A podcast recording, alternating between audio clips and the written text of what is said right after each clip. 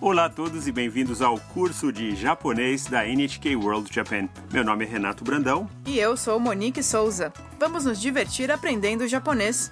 Hoje vamos apresentar a lição 33 sobre como perguntar quanto tempo leva para fazer algo. Kaito e seu amigo Mike estão no Museu Ninja na província de Mie.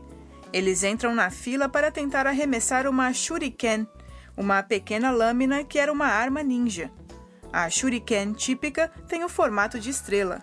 Vamos ouvir o diálogo da lição 33. どのくらい待ちますか15分くらいですわかりましたすごい本物の手裏剣だあの的に投げてください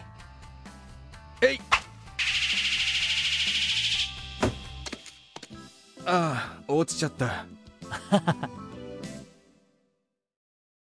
Vamos agora explicar cada fala do diálogo. Mike pergunta ao atendente quanto tempo vai levar para entrar na sessão de shuriken. どのくらい待ちますか Qual é o tempo de espera? O atendente responde.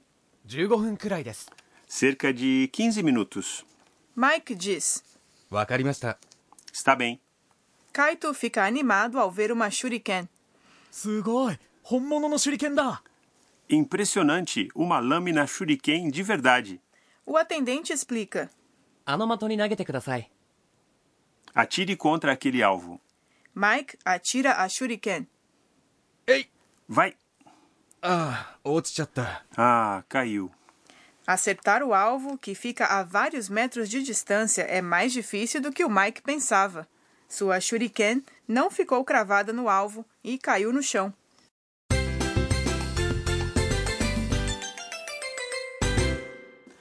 A sentença de hoje é: qual é o tempo de espera? どのくらい待ちますか Aprenda esta estrutura para poder perguntar quanto tempo dura alguma coisa. Vamos analisar a sentença.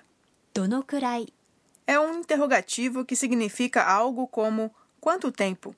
待ちますか É o verbo esperar 待つ na forma mas, 待ちます seguido da partícula k, que indica que é uma pergunta.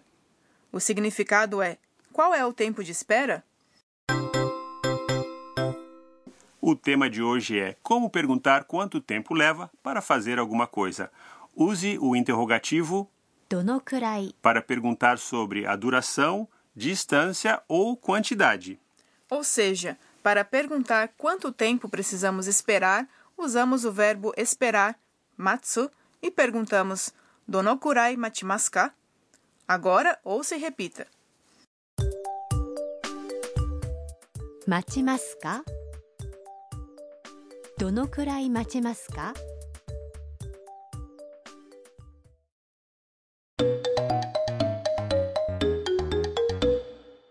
Agora vamos ouvir outra conversa sobre espera. Um homem está num táxi indo para o aeroporto. Ele pergunta ao motorista: すみませんあとどのくらいかかりますか20分くらいです Vamos ver o significado. すみませんあとどのくらいかかりますか Por favor, quanto tempo vai levar? すみません Como já estudamos, é usado para iniciar uma conversa. あと Significa a mais, ou seja, quanto tempo além do que já passou.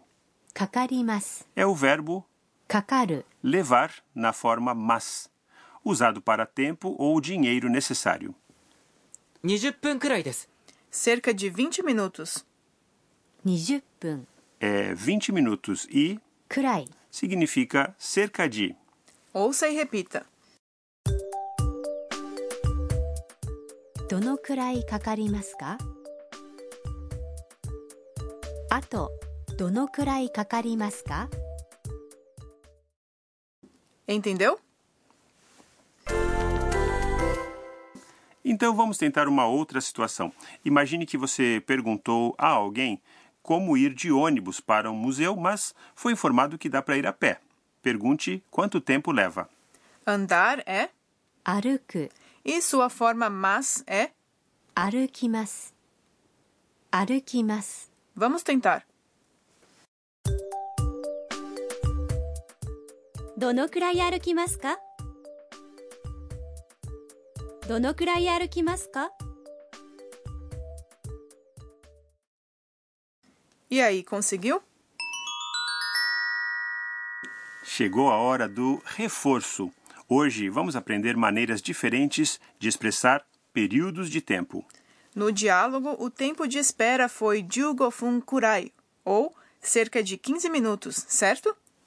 Minuto é ふん use depois de um número. Por exemplo, 5 minutos é 5分 e 10 minutos é. 10分 Observe a mudança fonética de fum para pum. Ouça e repita depois de cada exemplo.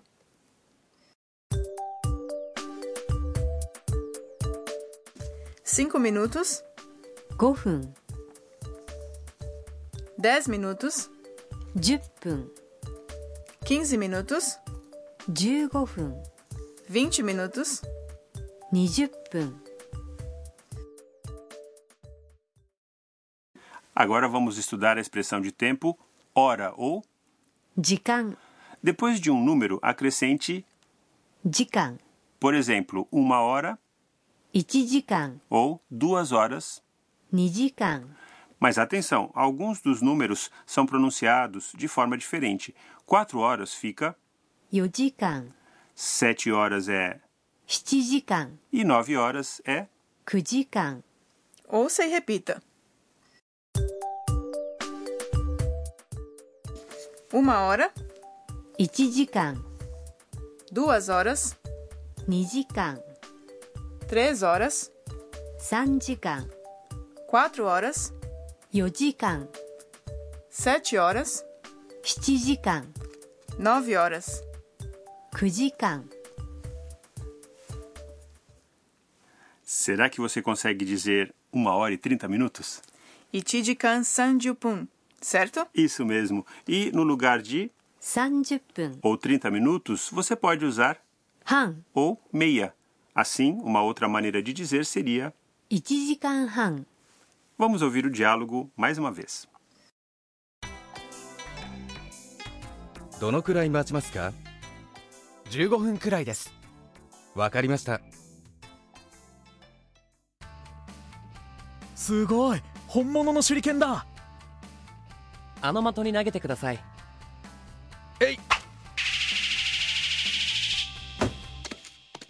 ああ落ちちゃ った